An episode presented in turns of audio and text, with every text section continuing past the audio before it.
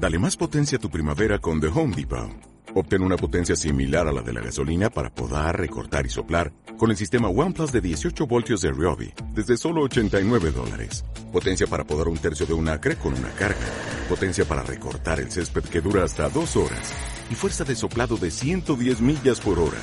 Todo con una batería intercambiable. Llévate el sistema inalámbrico OnePlus de 18 voltios de Ryobi. Solo en The Home Depot. Haces más. Logras más.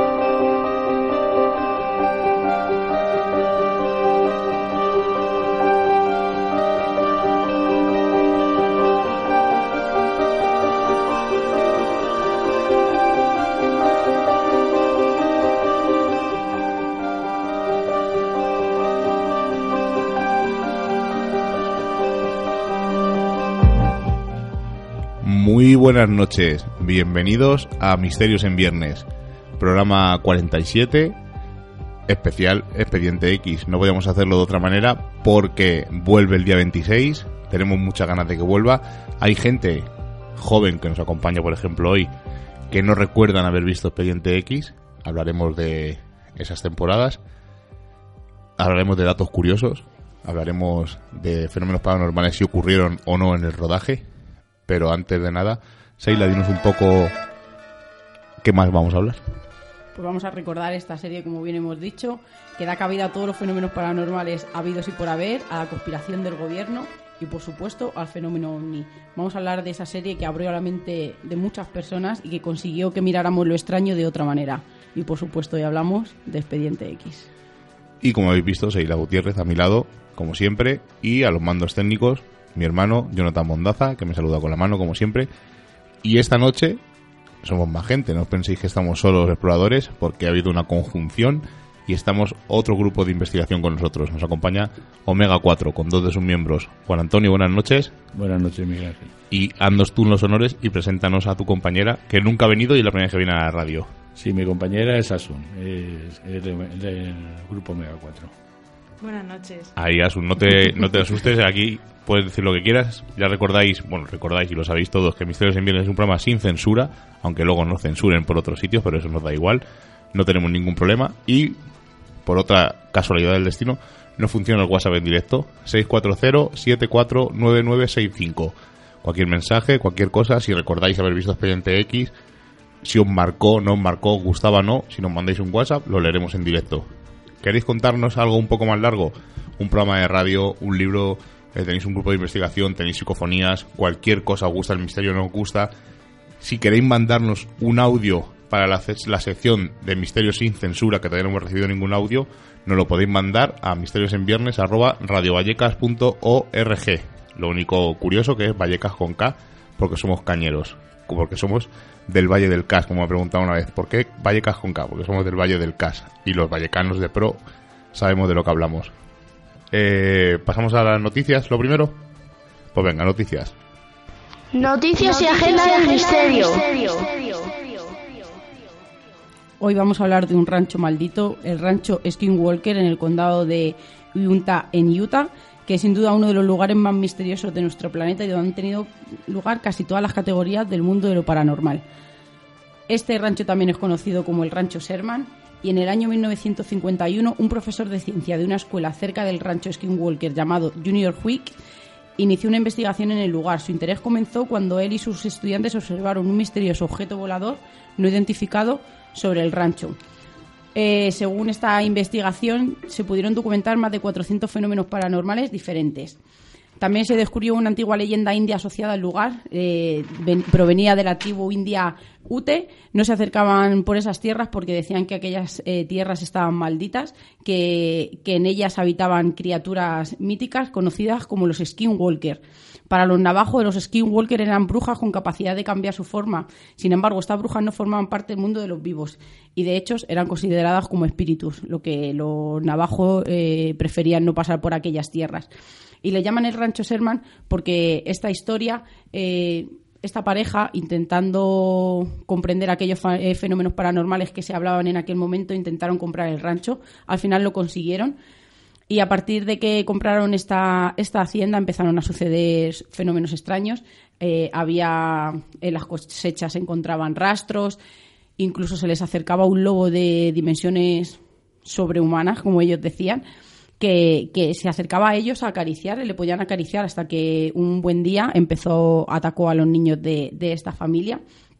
Ellos dicen que, que dentro de la casa había fenómeno poltergeist y un montón de, como hemos dicho, todos los fenómenos paranormales que, que podemos imaginar ocurrían en, en aquel rancho. Incluso fue, fue estudiado durante mucho tiempo eh, por, por muchos parapsicólogos muy importantes en aquella época, que eran muy pocos, porque estamos hablando de, hace muchísimos años y este tema no estaba tan, tan hablado abiertamente como lo tenemos ahora mismo.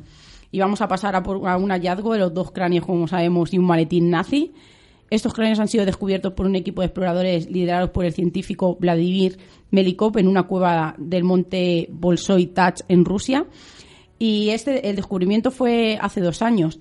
Lo que ha sido novedoso ahora es que un ermitaño que andaba por la zona eh, había encontrado, ha encontrado un maletín en el que, que tiene suscrito o está rasgado un, un, símbolo que perteneció a, a los nazis, eh, específica- específicamente eh, cuando vino Himmler y cuando estuvo dando la vuelta encontrando intentando encontrar todos los objetos sagrados que, que, que- buscaba como el Santo Grial, la Mesa de Salomón, que incluso estuvo aquí en Toledo. Pues eh, en esa expedición que hizo Hitler eh, dejaron esa caja y, y- y lo que es el grabado es, es justamente el símbolo de que esta gente tenía eh, y que se dedicaba a lo, a lo paranormal. Y los cráneos han sido, han sido investigados. Algunas fuentes dicen que no son humanos y otras fuentes dicen que pueden tener esa forma alargada eh, porque cayera algo de ganado encima suyo durante mucho tiempo y fueran aplastados y por eso tienen esta forma. Así que aquí tenemos otra vez lo- la, la conspiración o realmente será, serán cráneos de otro mundo. Siempre hay una explicación para... Cuando hay algo extraño, siempre te sacan una explicación posible, que muchas veces es bastante más complicada que la que podría ser paranormal. Los cráneos sí que es verdad que están custodiados en un complejo arqueológico y siguen los estudios. Y ahora vamos a pasar a la agenda que tenemos. Estoy aquí en el mando técnico Ah, con Johnny. digo, ¿qué pasa? Me he teletransportado, porque es una cosa de estas de misterio, y un compañero nos ha propuesto un juego de, de Radio Vallecas, de, de Vallecas a flote, ¿no? ¿Vallecas a flote? Sí.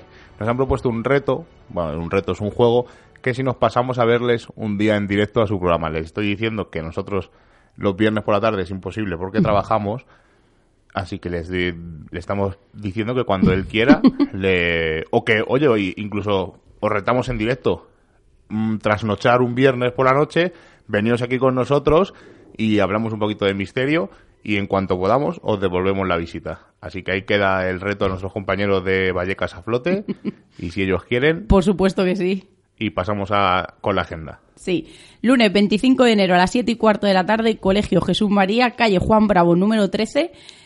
Vamos a hablar de otra conferencia dentro de las octavas jornadas de la parapsicología. El precio son 10 euros.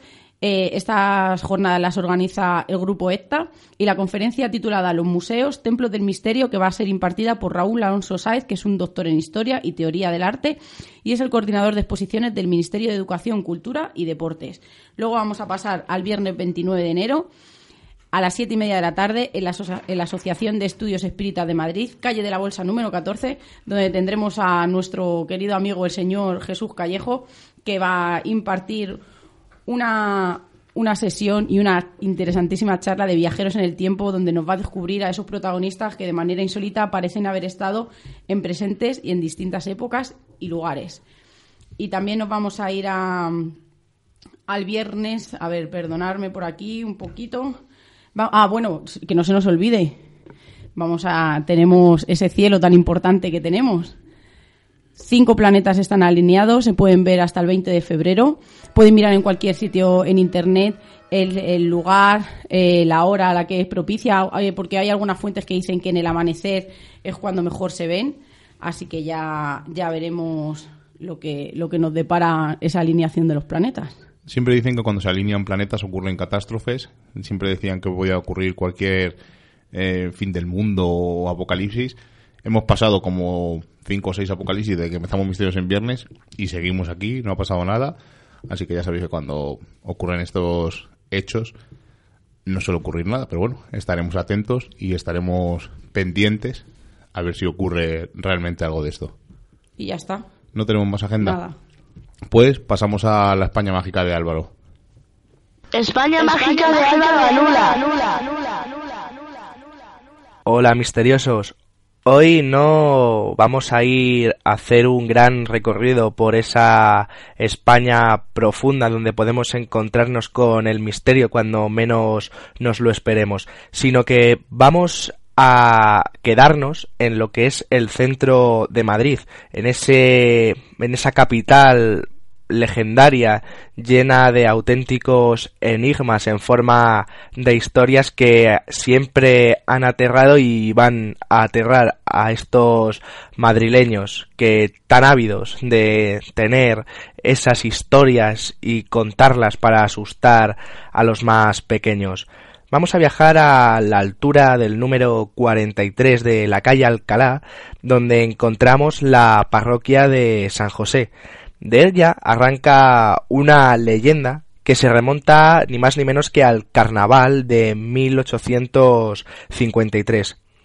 En la casa de unos aristócratas se celebró una fiesta a la que fue invitado un joven diplomático que no era de, España, sino que era extranjero.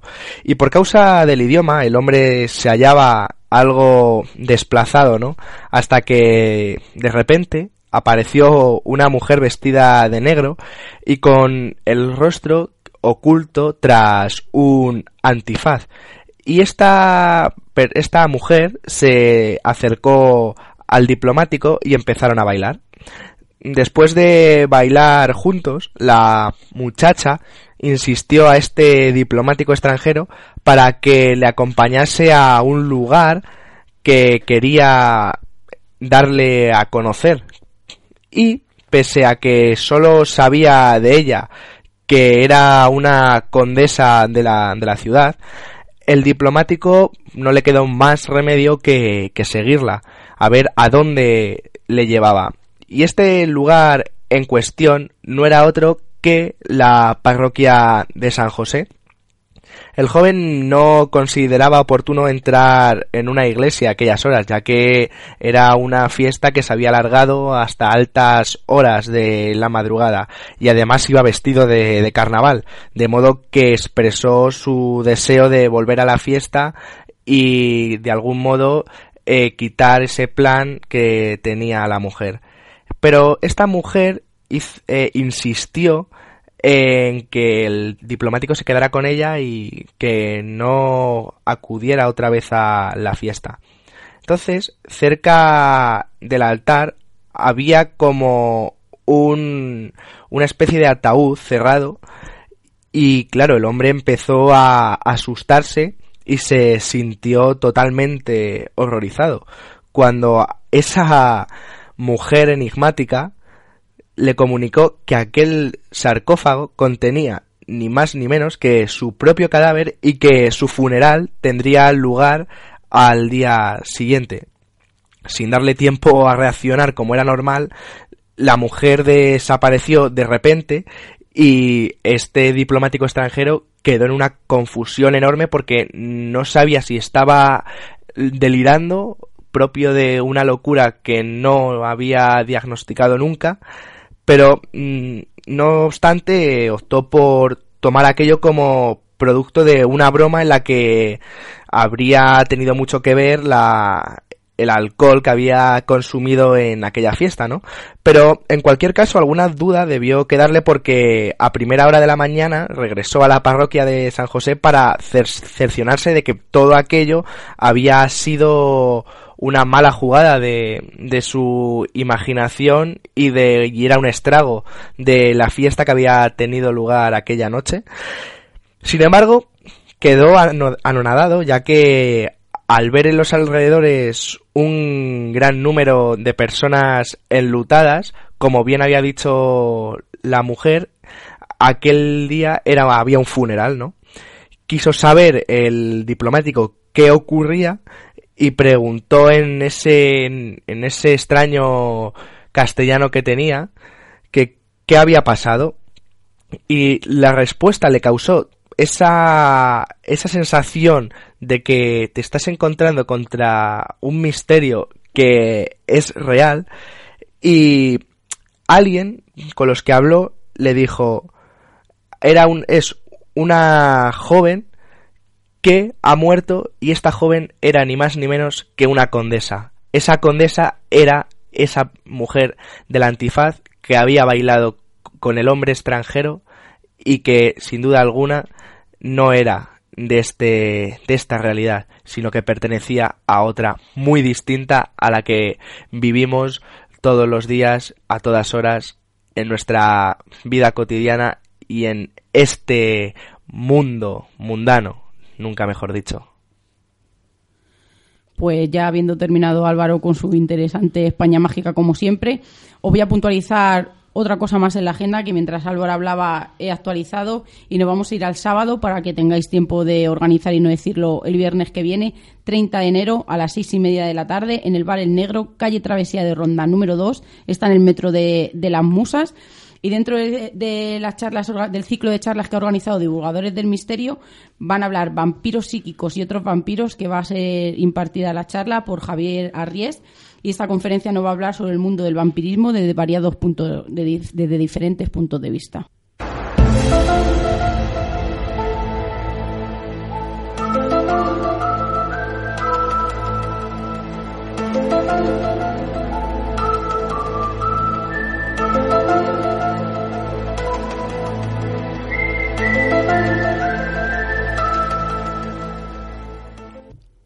Música mítica. Eh, celebramos por fin los fans, como yo y como todos los que estamos alrededor de la mesa, que vuelve Expediente X, que vuelve Mulder, que vuelve Scully, que vuelve Skinner, vuelve el fumador, porque se le ve en el tráiler. Ese era mi favorito. Además, hablaremos de el fumador, el hombre de las uñas perfectas, era otro de los que estaba en la conspiranoia. Que no fumaba. El, fumador en la vida real no fumaba. Decía, que hacía más de 20 años que no había cogido un cigarrillo. Pero ahora vamos a contar curiosidades, pero no adelantemos, no adelantemos. Una serie, eh, creo personalmente que fue la serie que demostró que había espectadores inteligentes, una serie un poco más, que tenía un, más allá, una serie seria para la gente, una serie que creó el, fan, el fenómeno fandom de las series actuales, como el hay ahora, tanto Juego de Tronos, Walking Dead, hemos hablado muchas veces de ello, pero yo creo que Expediente X fue la primera serie que creó una legión de fans e incluso ha habido capítulos de, de 20 millones de espectadores en directo, una cosa impensable. Eh, una serie con identidad propia, unos personajes principales con personalidad. ¿Quién no recuerda a, a Mulder? ¿Quién no recuerda a Scully, como hemos dicho? Unos secundarios de lujo, actores eh, invitados estrellas que hablaremos luego de ellos. Pero dinos un poco, Seila, qué era Expediente X. Pues Expediente X es una serie de televisión estadounidense de ciencia ficción y misterio, porque mezcla de todo un poco, no solo habla de fantasmas y de ovnis, que se emitió por primera vez en la cadena Fox y fue creada por Chris Carter, y es una serie centrada en fenómenos paranormales, avistamientos ovnis, criaturas extrañas, etcétera, etcétera, de un montón de fenómenos que, que vamos a hablar de ellos. Estaba David Duchovny y, Gillian Anderson, que, interpretaban a los agentes del FBI Von Mulder y Dana Scully, cuya tarea era la de investigar casos inexplicables, los llamados expedientes X, en la que Von Mulder eh, era un psicólogo de la Universidad de Oxford, donde había estudiado, y su motivación principal era la resolución del caso del secuestro de su hermana Samantha, que le habían abducido los ovnis, o eso hacían pensar, o nos hacían creer, eh, cuando ellos eran pequeños y era una cosa que a él le traía de cabeza.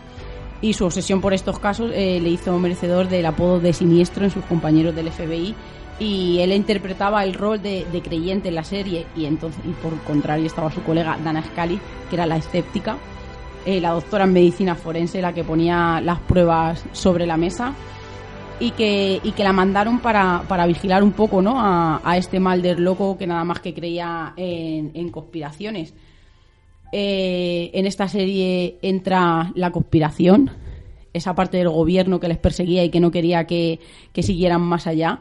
Aquí entra el fumador, que hablaremos un poquito más, más extensamente de él y decir poco más, ¿no? Que fue una serie que yo creo que nos marcó a todos. Esa serie que algunos padres no dejaban ver a sus hijos, se echaba a horas un poquito tarde, pasó como No, no se echaba a las tarde, se 10 y echaba, algo, la- yo se creo, echaba a ¿no? las 10. eh, fue casi, casi eh, Twin Peaks, ¿os acordáis? Que Sí, se- claro, se echaba en que a las marcó, 10 de la noche claro, y no nos dejaban verlos, yo era muy pequeño. Por supuesto. Pero luego Expediente X fue un poco el sucesor espiritual de esos padres que no dejaban ver esta serie tan extraña como era Expediente X o incluso Los Simpson en España al principio se echaban a las 11 de la noche en Eso la iba a 2 decir. y no nos dejaban verlo. Era una cosa ahí un poco, ahora por suerte ya podemos verlo a cualquier horario y tenemos ya los vídeos bajo demanda y con los canales de YouTube y de Internet que se pueden ver. Pero vamos, Expediente X fue lo que me hizo enamorarme del misterio. Fue una de las A cosas que hizo enamorarme del misterio. Y yo creo que. ¿A ti cómo te marcó, Juan Antonio? Yo creo que mejor que tú. Sí, a mí me marcó, vamos, yo es que soy más mayor que vosotros, yo ya tenía veintitantos años cuando Expediente X.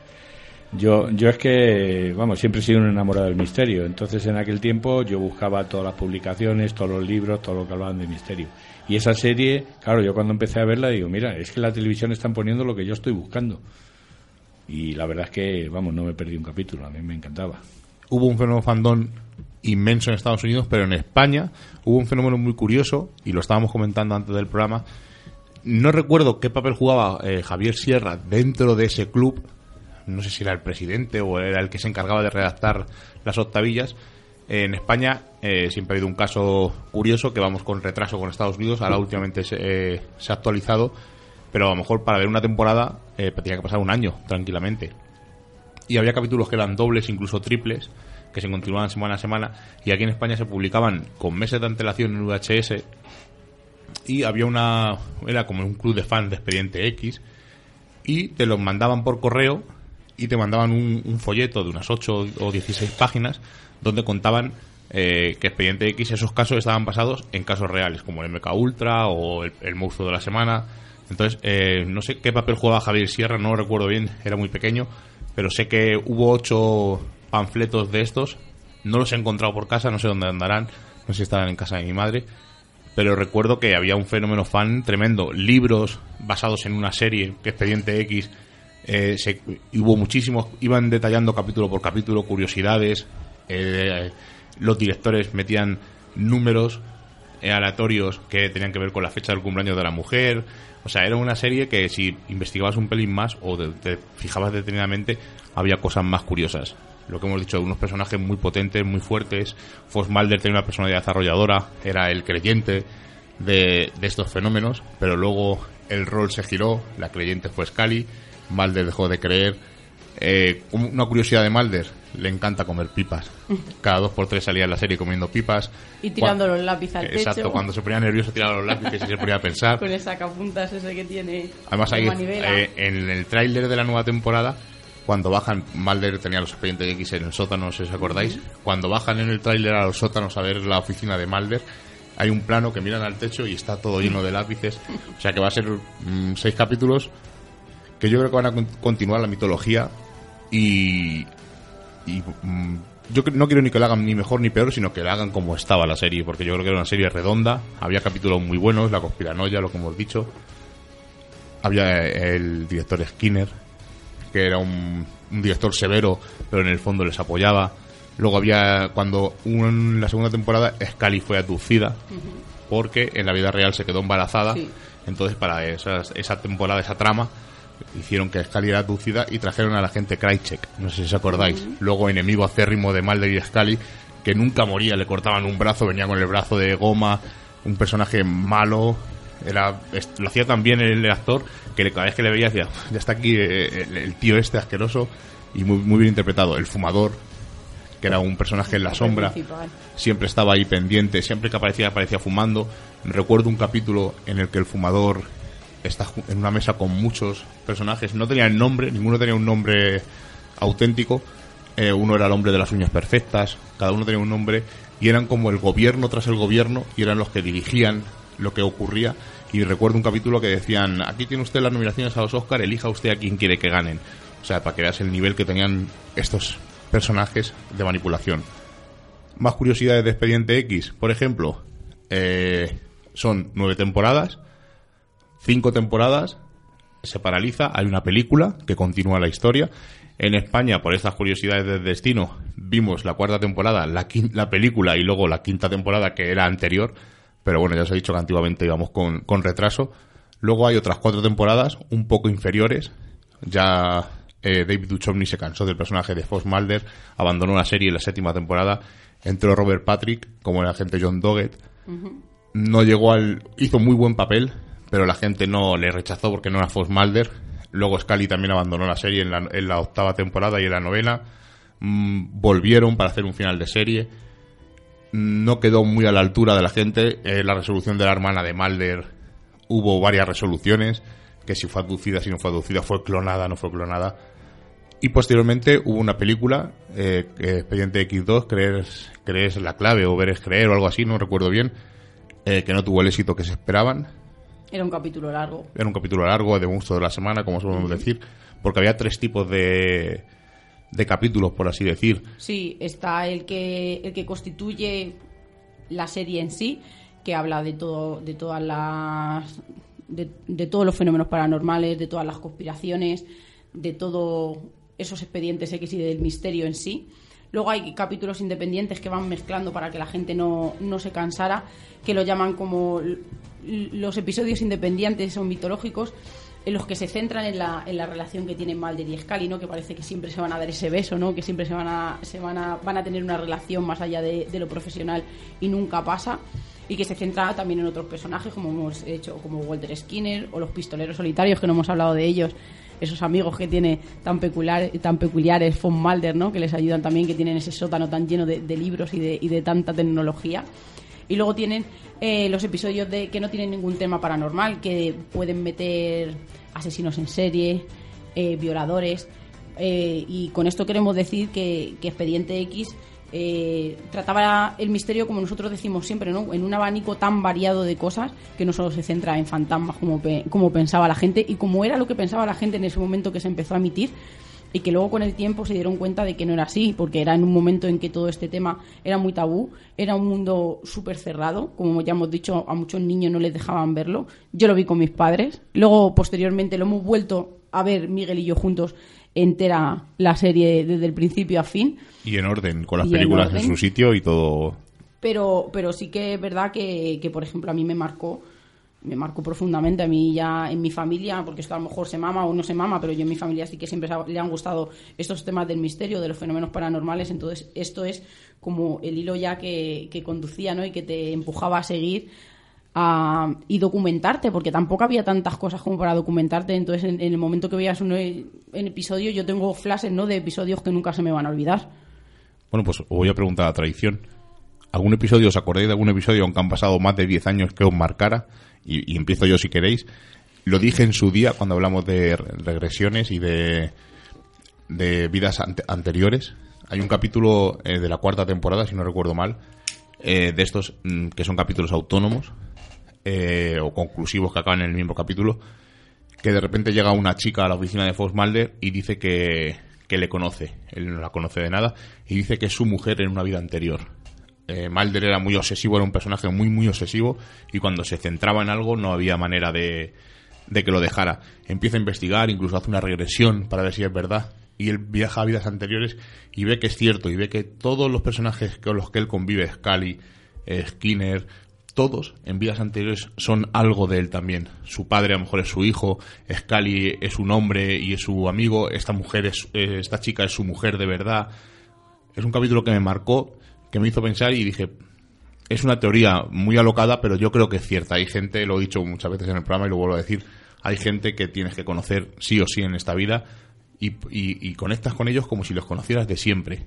Eh, en dos minutos eh, dices, esta persona la- no es que la conozcas, pero parece que la conoces de antes. Y fue un capítulo que me marcó y, y siempre he dicho que es cierto. Yo he conocido a gente, me pasó con, con Johnny, que en 10 minutos conectas y parece que, que es más que familia, que es de toda la vida. ¿Algún capítulo, Seila? Sí, el de combustión espontánea. Me acuerdo perfectamente esas imágenes como en blanco y negro que quedaban impresas y, y es uno de los capítulos que más me marcó porque yo en aquella época no había visto nunca ni entendía cómo un cuerpo podía arder sin, sin dejar rastro alrededor o no entendía. Y, y me acuerdo de uno, de uno especialmente, el de la niña que envejecía.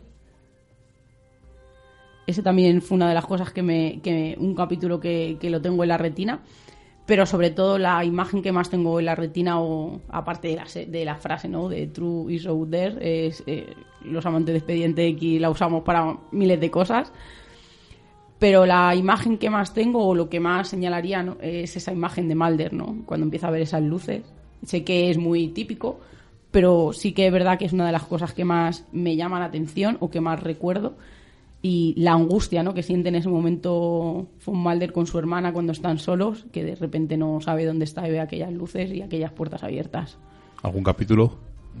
Vamos, a mí en general me gustaba toda la serie. Yo me, me iba más un poco por los ovnis. Yo es que mi tema que me gustaba en aquel tiempo es los ovnis.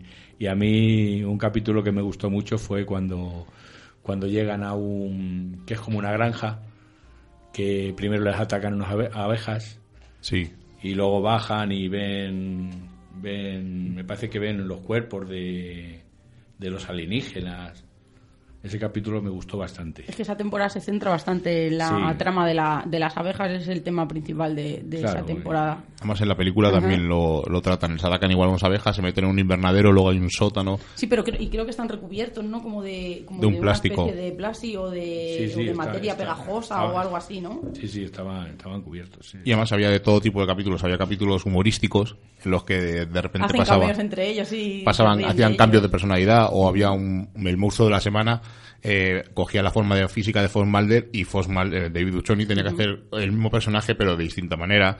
Eh, había capítulos iban a un circo de los horrores, había capítulos en el que había una- un Nessie en Estados Unidos, Sí. eh, había un capítulo en el que Mulder y Scully se meten en un barco y envejecen, se hacen viejos, Sí. O sea, había todo tipo de variedad de capítulos y muchas tramas, muchos autoclusivos y luego por detrás esa trama oculta que decimos de la conspiración que tampoco queremos ahondar en ello para que la gente ahora que va a volver a Expediente X, pues si puede volver a revisitarlo o revisionarlo, desde luego no se van a decepcionar. Y ese hincapié, ¿no? Porque por más que tenían, por ejemplo, al fumador y todo su séquito de, de seguidores de este señor intentándole cerrar, ¿no? Que al final lo consiguen.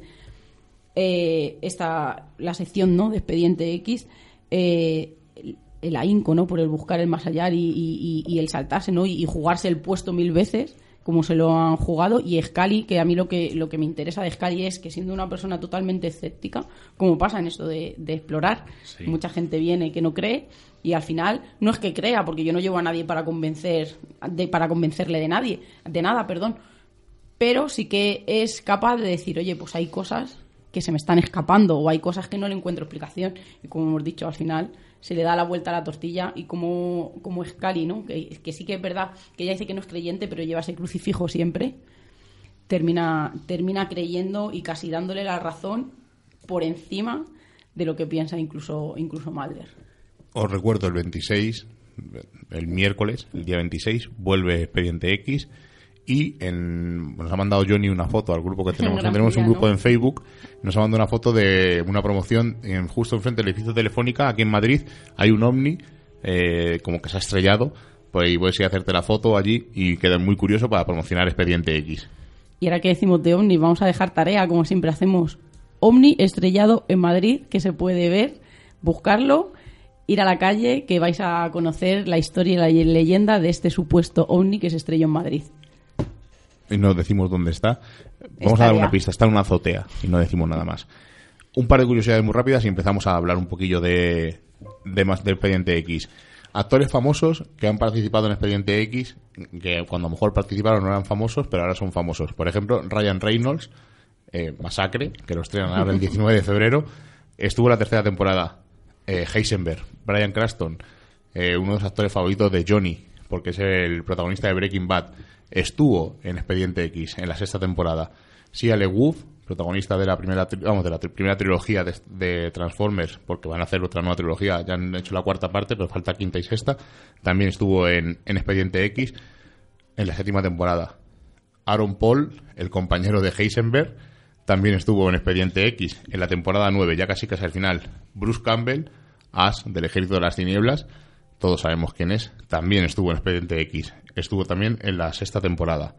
Danny Trejo, Machete, todos sabéis quién es, también estuvo en la octava temporada. Y Tony Todd, el famoso Candyman, estuvo en la segunda temporada. Además, es uno de los capítulos que también me gustaron porque era una prueba que hacían con unos militares que no les dejaban dormir y se hacían unos soldados como robóticos y Autómatas, sí, es verdad. y al final uno de ellos eh, era Candyman eh, se metía salía como de este programa uno de los capítulos que más me, gustaron y lo dijimos en el programa del maestro Stephen King también estuvo en Expediente X hizo un capítulo desgraciadamente no se lució como es habitual en él era el capítulo de una niña que supuestamente eh, cuando se enfadaba ocurrían cosas extrañas pero realmente era una muñeca que llevaba siempre con ella que estaba poseída más series derivadas de Expediente X. Los Pistoleros Solitarios, como ha comentado Seila. Una temporada, me parece que fueron 13 capítulos. No está emitida en España, pero si buscáis un poco por internet podéis verla en español neutro o mexicano. Eh, incluso sale Mulder Scully haciendo algunos cameos y se puede, es, no es buena, pero es curiosa. Y una serie que a mí me gustaba muchísimo, muchísimo, muchísimo, se llamaba Millennium. No tenía nada que ver con Expediente X, pero estaba ambientada en el mismo universo. Eh, tenía que ver con asesinos en series y con el fin del milenio. Eh, una serie muy de su época. Con Fra- el protagonista se llamaba Frank Black. Es Bishop de Alien. Es un actor súper reconocido. Es Lance Henrik- Henriksen, si no recuerdo mal. Y eran tres temporadas. Empezó siendo una serie, de asesinos, una, una serie de asesinos en serie, valga la redundancia, y luego acabó siendo una batalla entre ángeles y demonios. Y desde luego, si la podéis recuperar y verla, es muy curioso. Hemos dicho que eh, Brian Cranston estuvo en la sexta temporada, pero lo que Johnny no sabe y se me queda mirando es que el creador de Breaking Bad era uno de los guionistas de Expediente X. Y justo en esa temporada se conocieron los dos, se fijó en este actor y cuando planeó hacer la serie, le dijo, vente para acá que vas a hacer una serie conmigo. Y por suerte hicieron Breaking Bad y lo celebramos desde aquí porque desde luego es una de las mejores series parte del equipo de Expediente X, cuando la serie se acabó, se fueron a distintas series y hay dos que siguen un poco el espíritu de Expediente X. Una es Fringe, de JJ Abrams, muy parecida. De hecho, eh, Expediente X sale en un capítulo, en un televisor, sale una escena de Expediente X. Es muy parecido, es un agente del FBI, en este caso una chica, y viajan es otra, de dimensiones paralelas y viajes en- entre dimensiones. Muy curiosa, cinco temporadas y desde luego, si la podéis ver, muy, muy curiosa. Y luego, si queréis ver el auténtico espíritu de Expediente X en una serie que lleva 10 temporadas, no podéis perder Sobrenatural. Los hermanos Winchester, eh, no puedo decir nada más de los hermanos Winchester porque es genial, es una serie estupenda. Muchos capítulos en homenaje a Expediente X con el tono humorístico, muchos, muchos capítulos del monstruo de la semana, Muchos parecidos. muy, muy parecido. De, de hecho, no sé si decir el 100%, pero el 60% de la gente que estaba implicada en Expediente X se fue a Sobrenatural y se nota. La gente que ha visto Expediente X y ve Sobrenatural ve esos cameos, esos guiños, esos actores que se interpretan como si fueran otro personaje. Desde luego, Sobrenatural, hasta la sexta temporada merece mucho la pena. Y no puedo deciros más porque me quedé en la sexta y no tengo tiempo de seguir viéndola, pero desde luego es una serie con una mitología también muy buena. Ese Impala famoso que llevan los hermanos Winchester, ese diario de- de- del padre de los hermanos Winchester, Esa desde con luego los arcángeles. es una serie Una también para tener en cuenta. Pues yo sí la estoy siguiendo, la, la última. Es una pasada. Yo me quedé, nos quedamos en la sexta, pero por tiempo, no por otra cosa. Yo sí, yo, yo la llevo al día. Y otra de las series que, que ha cogido cositas de Expediente X es Broadchurch. Eh, esa de verla porque también es muy recomendable. Está el doctor, que es como si fuera Fox. Y Von Mulder y luego tiene a su ayudanta que es, que es Scully, que le está ayudando y que le pone también a veces la verdad en la cara. Y también podemos, ¿cómo se llama la serie de que, que abren los, que están abriendo los casos antiguos? El caso abierto. No, la de que nos gusta que está eh, los dos chicos. Ah, pero son películas. Sí, Son, es una peli, esas también eh, están. no recuerdo ahora mismo. Pues profana- también. profanación. Sí, y- profanación y, no la segunda la parte, que también tiene mucho que ver con un expediente X, se basa igual, ese sótano, también han cogido parte de, esta serie. Ese ahínco por, en vez de expedientes X, lo que tienen son expedientes que han cerrado de asesinatos o de antiguos casos, pero son muy parecidos. En este caso son, dos son dos chicos, pero las personalidades son muy, son muy parecidas a Foss y a Von Balder y a, y a Dan. Y muy rápido, si queréis, incluso más, porque os sabe a poco la serie. Libros publicados en español: Duendes, Viento de Sangre, Calcinación Espontánea, Ruinas, Piel y Anticuerpos. Son difíciles de conseguir porque son libros con más de 10 y 15 años, pero rebuscando en estas librerías de viejo y a lo mejor en la Cuesta Moyano y Rastro y tal, se pueden conseguir. Y si sois eh, fans, fans perdón, o seguidores del noveno arte, Glenat publicó los primeros 11 números de la serie de Expediente X. Eh, son muy difíciles de encontrar, están descatalogados. La vanguardia continúa hasta el número 15 o el número 19. Nada, muy difíciles de encontrar. Hace poquito eh, Panini publicó una miniserie de Expediente X también. Es fácil de encontrar, además está en, precios de saldo, o sea que unos 5 o 6 euros podéis conseguirla. Y por último, Norma Editorial publicó un crossover entre una película que se llama 30 días de oscuridad, que seguro que la habéis visto, y Expediente X. Fox Mulder y viajan a este pueblo y investigan a estos vampiros, que también era uno de los temas que investigaban semana a semana porque tocaban todo tipo de, de temas. Y luego, eh, una curiosidad, esta temporada no la han llamado temporada 10 porque hace dos años empezaron a publicar eh, la temporada 10 y la temporada 11 de Expediente X en cómics, no está publicado en español, pero eh, con el equipo creativo de Expediente X, pero en cómics. Entonces por eso no han podido llamar a esta temporada Expediente X y han hecho una miniserie o un mini evento, que es lo que llaman ahora. Yo creo que ha quedado un buen resumen de lo que es Expediente X. Recuerdo nueve temporadas, dos películas. Y yo voy a hacer un par de preguntillas y así Asun ya habla con nosotros porque la tenemos que callar porque ella no lo vio porque era No muy joven. Era muy joven, pero sí me la han recomendado. Me pondré a verla.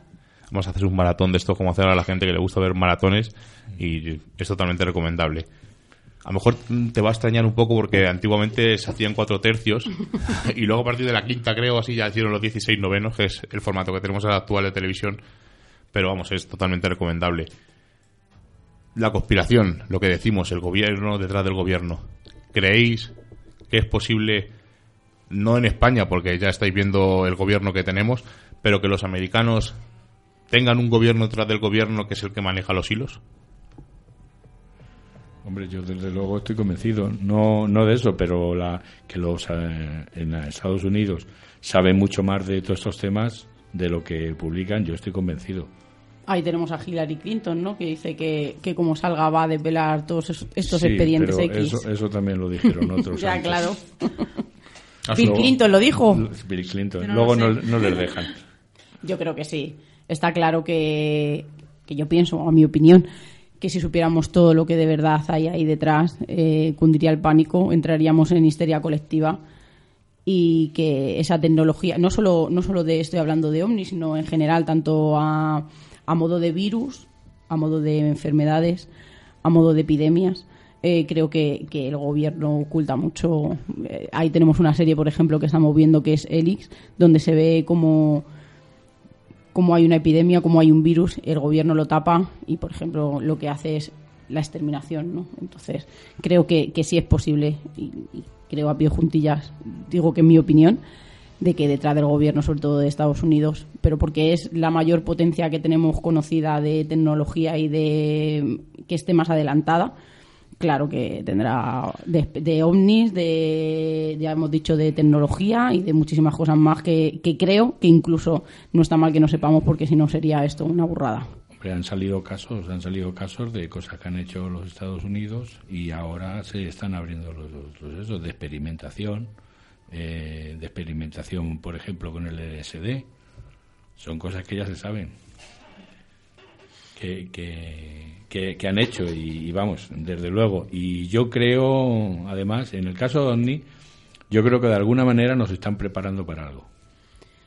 Además, yo tengo un ejemplo, no, no lo vamos a comparar a ese gobierno, pero eh, yo tengo un familiar que es piloto, era de la base de Torrejón, era americano. Sí que es verdad que firman el papel de confidencia. Y sé que, sé que es verdad y sé de su boca que, ellos han visto cosas que no pueden explicar, que han ido detrás de esas cosas y que en ese contrato es muy, muy estricto como para poder contarlo más allá de tu círculo personal. Más cosas que había, aparte de esta trama de conspiración, había casos, como hemos dicho, del monstruo semanal o del fenómeno eh, extraño semanal. Y hemos dicho el de Nessie, por ejemplo. Eh, ¿Creéis que existe este tipo de animales? Yeti, eh, Nessie, el había uno que era el demonio de un bosque de Denver. ¿Creéis que existen o es habladurías y supercherías? Yo en ese tengo muchas dudas porque de hecho es que se ha hecho un gran comercio. Del Yeti yo creo que no hay dudas. De que existe algún tipo de, no sé si homínido o algún tipo de animal que desde luego deja rastros. Lo que pasa es que por alguna cosa no, no, no se ha podido fotografiar, pero yo pienso que sí. Asun, Yo en esas cosas no creo. Yo en esas cosas no creo. ¿no crees en animales extraños? Yo creo que el Yeti es una, una especie de gorila albino o un, un tipo de oso, Un tipo de oso ser. o algo, un, un animal grande eh, que está entre medio camino, entre, a lo mejor entre el oso y, y una evolución, no, es- no está evolucionado del todo. Algo extraño hay ahí, pero vamos, que allí existe un animal tipo Yeti, no el Yeti Yeti, pero que es algo así, un gorila o algo extraño. Yo creo que sí. Yo creo en los animales extraños, pero no sobrenaturales. Entonces ahí metemos, por ejemplo, el Yeti. A mí, a mí el, cap- el capítulo que hizo, por ejemplo, Jesús Calleja eh, con... No, Jesús Calleja ¿Cómo que no?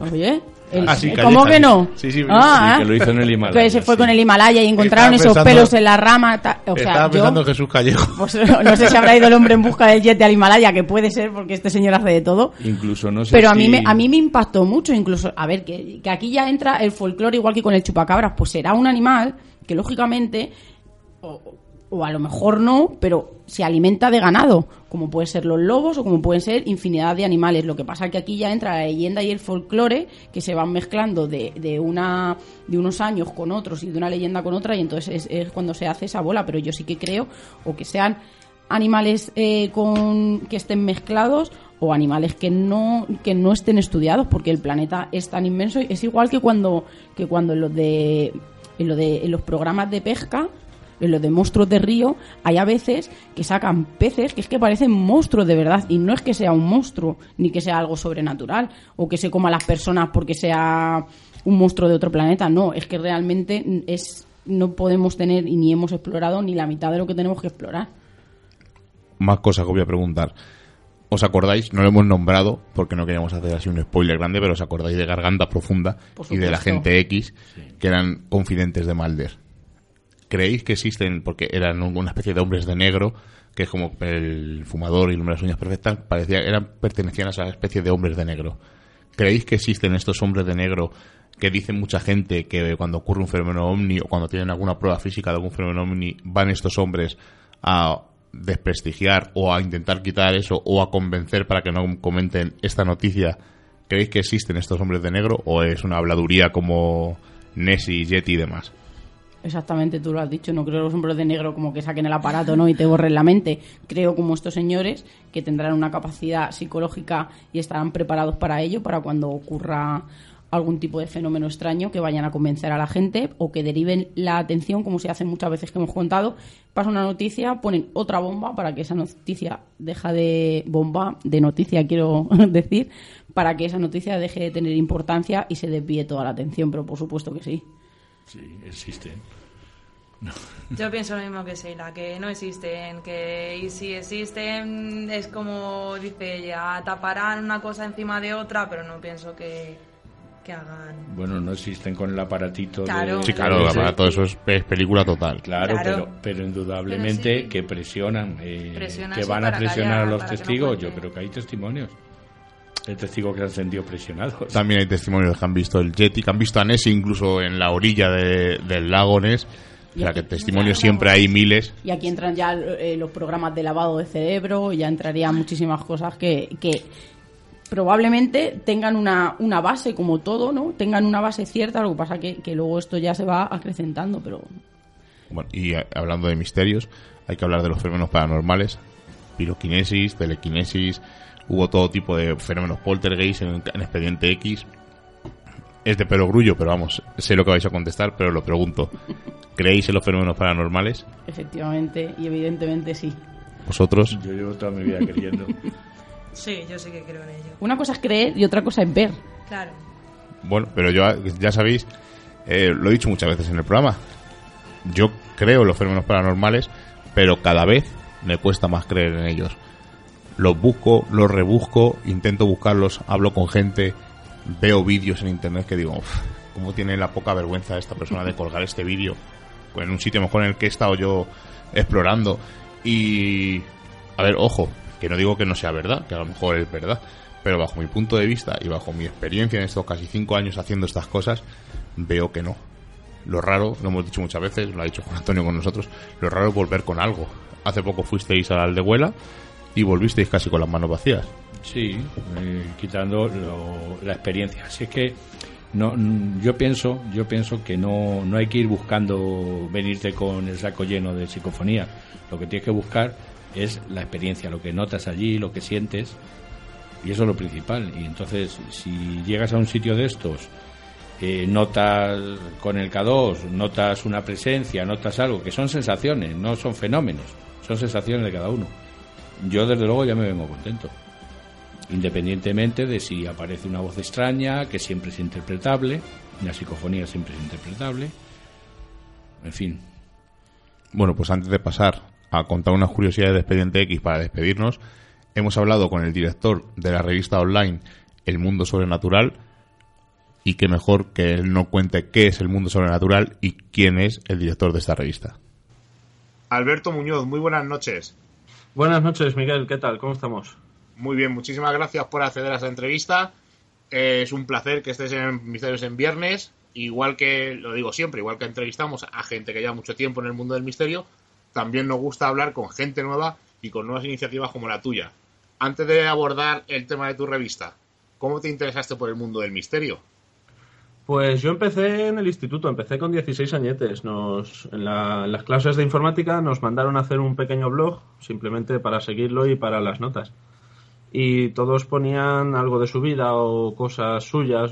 y puse yo, empecé a ver, pues cuando fue el boom del cuarto milenio, de milenio 3, eh, pues iba poniendo las historias copiadas y pegadas, no, no hacía nada, era simplemente para clase. Y la historia me fue gustando y me dijeron a la gente que me había quedado bien, que hacía un buen trabajo con los blogs. Yo no, yo no sé nada, ni he estudiado nada de blogger, ni, ni entiendo de estas cosas. Fue solo de informática. Y empecé, empecé, empecé, le gustaba a la gente, los amigos me animaron y aquí estamos. Hemos seguido hasta ahora. Hombre, siempre ha habido. Nosotros, yo, yo llevo más años en el mundo del misterio, pero vamos, eh, aficionado al misterio, no como haciendo el programa de radio que llevamos un añito, o yendo a los sitios a experimentar, que llevamos ya casi cinco años, pero siempre hay una figura, ¿no? En tu caso fue Milenio 3, fue Iker, en mi caso fue pues, Jiménez del Oso, que es más, mm, más antiguo Iker, pero fue un poco el precursor. Siempre tenemos todos una persona a la que nos aficiona a estos temas del misterio. Sí, yo soy más jovencillo, yo soy del boom de cuarto milenio cuando empezó en canales de nacionales, en canales de toda España, porque tengo vídeos de algunos programas antiguos suyos, pero yo soy de aquella época, del boom de cuarto milenio, de milenio 3, de, de cuando empezó todo fuerte. y se has, has tenido una iniciativa muy curiosa que en vez de hacer un programa de radio has hecho una revista que se llama El Mundo Sobrenatural. ¿Cómo se te ocurrió es, es meterte en esta locura? Pues para empezar, no sé cómo he accedido a la entrevista, pero es que mi voz no me gusta en la radio y yo no me veo capaz para llevar un programa ni para dirigirlo, mucho menos. Entonces yo quería publicar algo que no sea simplemente poner tus entradas o tus artículos en un blog. Quería dar algo más a la gente, reunir un equipo, hacer algo de trabajo. Entonces mi hermana me enseñó a maquetar unos programas, me enseñó tal y la empecé simplemente como para maquetar mis artículos y se me ocurrió, se me ocurrió la historia de, de la revista. No pensé que iba a llevar tanto trabajo como lleva, pero de hecho lo intenté hace un, tiempo, creo que salieron dos números nada más, pero las fechas no llegaban, las fechas de entrega de artículos, no teníamos apenas gente, fue un desastre. Te voy a contar un secreto has dicho que tu voz no te gusta en la radio. Yo cuando empecé la radio mi voz no me gustaba nada, pero es hasta que te acostumbras. Al cabo de dos o tres programas, pues al final tu voz dice, pues no suena tan mal. Y otra cosa que has dicho, que es mucho curro hacer una revista online, la gente asocia a que hay mucho curro a la hora de hacer una revista física en papel, pero una revista online no tiene nada que envidiar, ¿verdad? No, no, lleva el mismo trabajo. La única diferencia es que esta no se imprime ni, ni se lleva a empresas para imprimir en papel brillo, ni se grapa, ni se encola, ni nada. Esto simplemente se ve en el ordenador, pero el trabajo es el mismo. La maquetación del primer número a mí me ha llevado el tiempo de dos meses. He estado mañanas, tardes y algunas noches que me he quedado hasta altas horas de la mañana maquetando y maquetando. Y cuéntanos un poquillo, tienes a colaboradores como Álvaro Anula, tienes a Mari Gutiérrez, Cuéntanos un poco qué ofrece esta primera revista. Pues para empezar, la idea que hemos tenido, la más principal, eh, tengo un equipo de redacción de 10-12 colaboradores. Entonces, cada uno fijo lleva siempre cada mes su, su, propia sección. Por ejemplo, Álvaro lleva su España Mágica, que todos lo conocemos mucho y se le da muy bien y le gusta mucho. Mari le gustó la sección de historia y de curiosidades. Y luego tenemos también, no sé si conocerás también por María, Paco Granados con sus relatos. Tenemos a David Cases que nos hace efemérides. Tenemos dos grupos de investigación en lugares que tenemos al grupo Cero Investigación y al grupo Codex. Tenemos a dos de sus participantes de los grupos colaboran con nosotros también. Y luego tenemos pues colaboradores como Ricardo Molina, que tiene un programa también de radio, que estoy esperando a ver si saca la tercera temporada y también creo que a lo mejor empiezo con él. Él envía cine y televisión. Luego tenemos artículos generales del misterio, que nos lo envía gente que colabora, como Hugo Fernández. Tenemos una asociación de criminología también, la asociación LASMI, no sé si la conocéis, con el proyecto Prometeo que nos envían los artículos de criminología. Y luego también tenemos por último el horóscopo que es con Iván Quesada, el horóscopo y esoterismo. Una cosa que me ha gustado mucho, habéis sido valientes, habéis entrevistado a Mar Riera, nosotros lo entrevistamos en un programa hace cosa de un mes y medio, dos meses, no lo censuraron porque Mark, eh, como has comprado la entrevista, no, no se calla, nos dice las cosas como son, así que desde, desde mi parte y desde parte del equipo de Misterios en Viernes, daros la enhorabuena por ese acto de valentía y la primera entrevista que habéis publicado es la de Mark. Sí, a lo mejor es precisamente un poco por la, por la polémica también. Nos hemos aprovechado un poquito, pero yo sinceramente yo pienso como Mark. Cada uno dentro de unos límites y de un respeto puede tener la idea que tenga acerca del misterio. Yo personalmente soy más escéptico que ninguno de ellos, ¿sabes? Lo que pasa que a mí el misterio pues me gusta, pero me gusta la parte científica y la parte escéptica yo la mitad de las historias o la mitad de las cosas no me las creo, pero sin embargo me gustan estudiarlas y me gusta verlas. Yo respeto sus, sus decisiones, sus ideas, y yo, como digo, dentro de unos límites, por mí no tiene ningún problema conmigo y ya le dije de hecho que esta revista sería su casa por si quiere artículos o sacar lo que quiera sacar. Nosotros ya te digo que le entrevistamos, nos censuraron el programa en muchos grupos de Facebook, que es un problema que va acarreándose poco a poco. Y yo también soy muy escéptico como tú, porque yo eh, tenemos un grupo, yo no le llamo grupo de investigación, me gusta llamarlo que somos exploradores, somos experimentadores, nos gusta experimentar sobre el terreno y hacemos, intentamos hacer psicofonías y pruebas con la Spirit Boss. Y yo cuando empecé a dedicarme a esto creía muchísimo. Yo pensaba que esto iba a ser, pues como pasa con Buscadores de Fantasmas o como otros muchos grupos que salen una noche a cualquier sitio abandonado o incluso al campo y vienen con un montón de psicofonías, con un montón de vídeos paranormales, muchas fotos, y te aseguro, bajo mi experiencia, que en estos casi cinco años que llevo haciendo esto, lo raro es volver con una psicofonía, lo extraño es obtener alguna cosa o algún vídeo extraño, y extrañísimo, pero extrañísimo, es conseguir una fotografía misteriosa o paranormal.